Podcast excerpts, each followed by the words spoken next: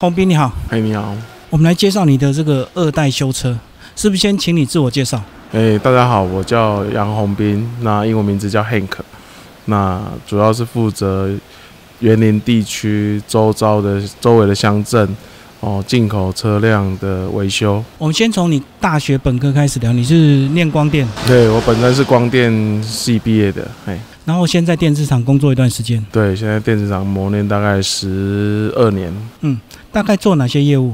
主要是负责镜头的设计，那闪光灯的设计，然后还有最后去销售 LED。那后来是怎么样决定回来园林？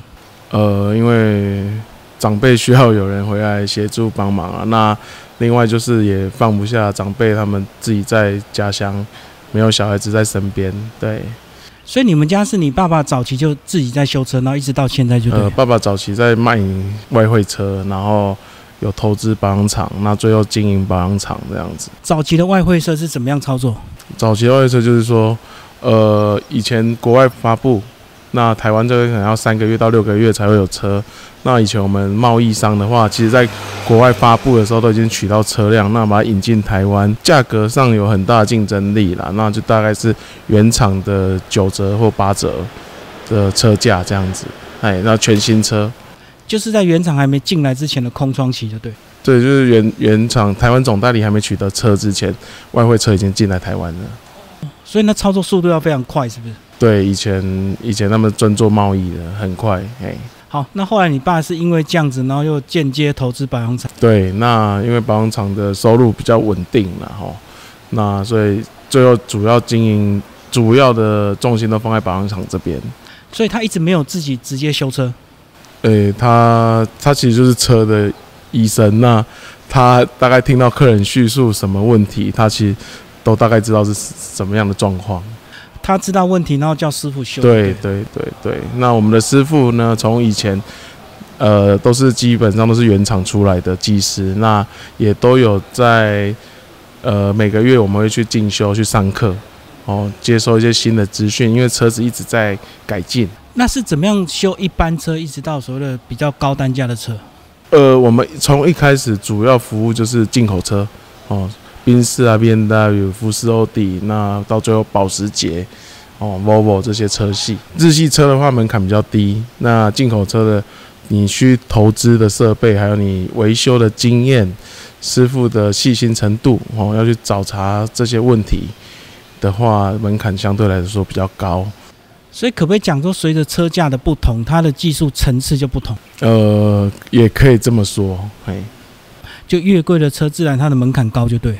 对它的门槛高，它的，譬如说，诶诶，讲最简单的来说好了，一台日系车，它的一些电脑模组可能不超过十颗，但是一台进口车，它的一些呃，诶，控制模组，它的电脑控制模组可能会有四五十颗，哎，那它的关联性、它的敏感度啦，包含操控性什么的，它的在运作的方式上都会比日系车来的复杂。那你投资车厂的成本就不一样，就对了。对我们，譬如说一台宾士，我们有原厂的诊断仪器；那 B N W 我们有原厂的诊断仪器；那保时捷我们也有原厂的诊断仪器。对，然后福斯、欧迪我们也有购买原厂的诊断仪器。嘿，并不像坊间一般的修车厂，它可能用了一台通用机，嘿，它就是大概看它的故障码是什么。对，那我们的仪器是基本上都是原厂的居多，那通用机也有三四台这样子。好，那当你回来一直到现在，你在整个过程就直接由你接班吗？还是怎么样呃，循序渐进？基本上就是跟在我父亲的身边，然后学习。那我本身对车辆也有有有兴趣，那所以我进入状况算是还蛮快的这样子。嘿，那现在主要是负责担任九汽车的呃电脑诊断工程师，嘿，就是替我们的技师他遇到问题。我替他找资源来解决，就直接到原厂的官网或者是一些国外网站吗？也也不一定啊。就是我们有跟很多车厂哦都有保持良好的沟通啊。啊，你们最近有什么通病啊？有什么技术通告啊？那他们都会跟我们交流这样子。那我们遇到的问题，我们在群组里面跟他们交流。所以这个跟你这个科技背景有关，就是让你更容易在现在的社群媒体上去找到一些修车资源，这样子吗？多少有点相关呐，哎呀，就是一些遇到问题怎么去解决，然后怎么去帮把问题给搞定。那所谓的这个高单价的车，它的状况会不会相对复杂？因为它电脑多，是不是复杂？呃，它的状况相对来说会比较多啦，因为台湾毕竟是高温高湿的环境啦。那有一些像引擎电脑的部分哦，是我这几年回来做最多哦，因为很多引擎电脑里面的内部的一些电容啦，或者是一些控制单元的电源 IC 啦，或者是诶有一些电晶体都开始在出问题。那在早期爸爸那个年代，就只能更换。整个引擎电脑，哦，那我们现在有方法，就是可以去把里面的元件去做维修，那替客人省下很多钱。这个就是技术的差别。对，这就是诶，应该是说这个世代的修车的的方式啦，跟以前的不太一样。以前有一些就是只能更换啦，哦，那现在能找到里面的问题点，然后去做更换，然后再给客人提供一年保固。客人就会对我们的维修比较有信心，所以是不是也有在别的车厂修不好来你这边修的？呃，蛮多的，很多车回原厂，他也不一定能搞定。对，嗯嗯嗯嗯，所以还是个别能力的差别，就对对。那现在电动车是趋势，你个人有没有对这样做一个准备？应该是说，目前电动车的部分，他们原厂的保护时间都拉得很长。那第二就是说，他有没有把技术放出来给外厂？这个目前看起来是还没有啦。那我们去对他的车子做研究，那拿不到他后台的东西，我们也没办法去做维修了。只能说现在外厂电动车的部分大多还是更换轮胎啦，然后简单的刹车系统、底盘系统而已。要到核心元件那些摸摸不进去。所以意思是现在大家都还不要担心这一块。因为目前都还维诶保固内嘛，那他如果没有对外厂去试出说，诶有零件可以让你更换啊，或者说有些技术放出来，那外厂也不会去推崇这种车电动车啦，因为它只是一个诶到氢能源之间一个。跨跨世代的产品而已，过渡产品。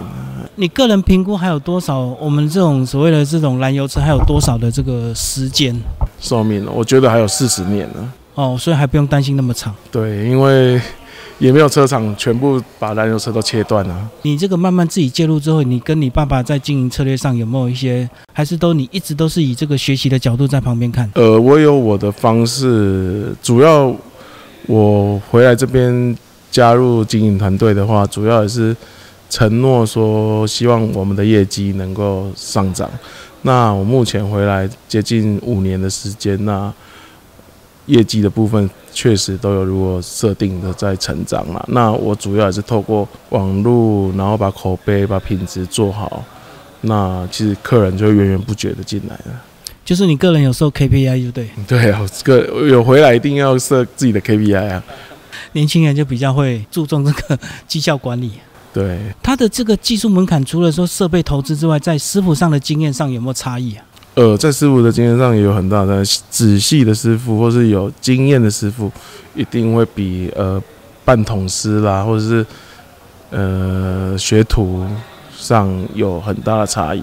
那我们的技师基本上都跟爸爸大概二十到三十年，嘿。那这中间也是也培训了很多的人呐，他们不然继续留在我们公司，或者有自己出去创业的，所以相对他的收入就高，对不对？相对他的收入是会比一般外场来说比较比较多了，嘿。好，包括你个人还有做一些这个企业形象识别，对，对，这个是也过去传统车厂比较不会去注重的。我们九五汽车，你就把它想成是台大医院好了啦，你要做。车辆的完整检检查，你就进来，我们一定会帮你把所有的毛病、所有的问题都帮你检查出来。那我们的从爸爸那个年代开始，我们就是先报价再维修哦。譬如说，哦，你的你的肝指数不好，你的什么指数不好，那你要检检讨哦。你必须，譬如说，哦，你的引擎有在漏油，那这不影响安全。那你要不要维修？你自己来考量。那有安全性的，我跟你讲，建议你更换。好，那我们都是以主要以诚信为主啦。你更换什么，我们都会帮你拍照，然后传传给你。然后你譬如说更换这些需要多少费用，我们会先估价，先跟你说，哦，你整理这边大概要一万多块。那你有同意，我们才有下去维修。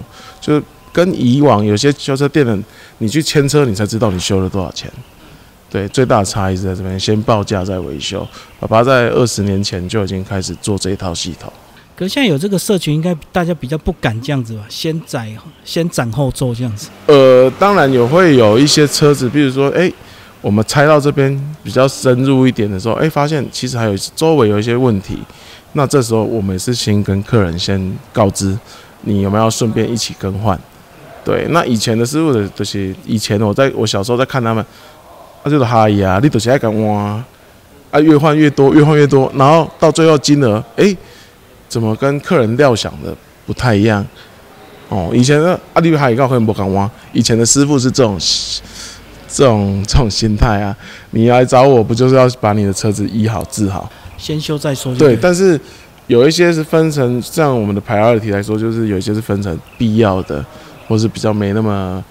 影响安全问题的，会让客人去去知道。那修车的过程也会跟客人去去聊到，哎，你这部车啦，有什么样相关的通病，或者说，哎，你要注意什么？这个我们都会去跟客人聊到。所以这样讲，这个个人创业就是一个师傅做很多年，他就自己开修厂，他这样还有他的市场性吗？呃，其实他是比较自由啦，因为我们的客户主主要还是都在爸爸爸爸手上，爸爸有客人呐。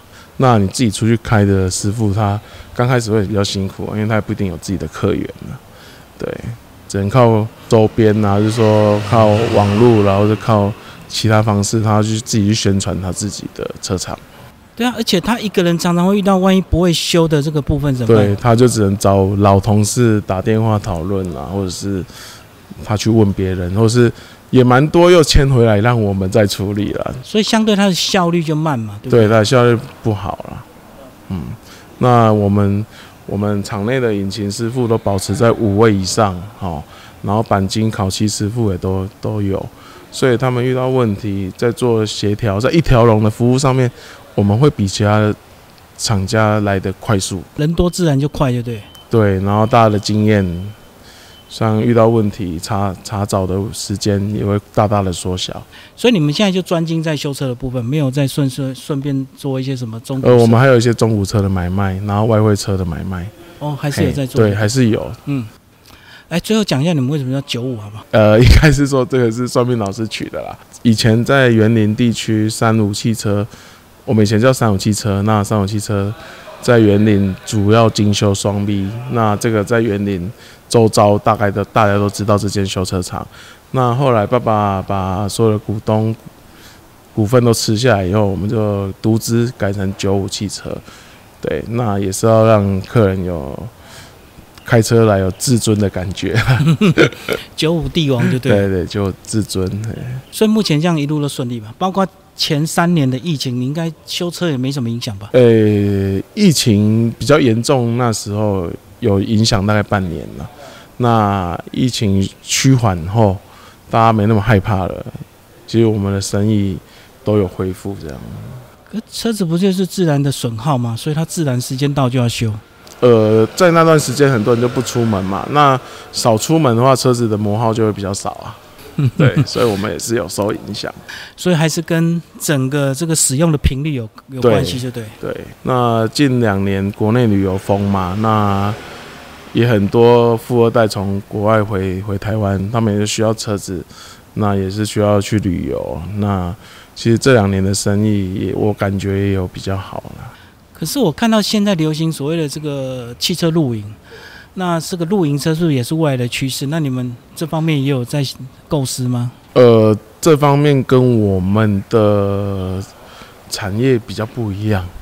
因为露营车，它有露营车专门在玩露营车的玩家，所以还是要专精个人专修的这个项目，就对，不能什么车都想修。对你什么车都想修，其实有时候也是蛮浪费资源的啦。嗯嗯嗯，而且还有空间的这个规划、动线的设计。对，那像像电车好了，电车的顶顶高的系统，跟一般有燃油车的顶高的方式就不太一样。嗯，支撑点不同就对。对，它它它的它的顶高要买它专属的顶高垫片，觉得这个目前还不用去担心其他的这些车型的问题就对。因为燃油车还是占多数了。那到大家都能接受电车，嗯我觉得还是需还是需要一段时间。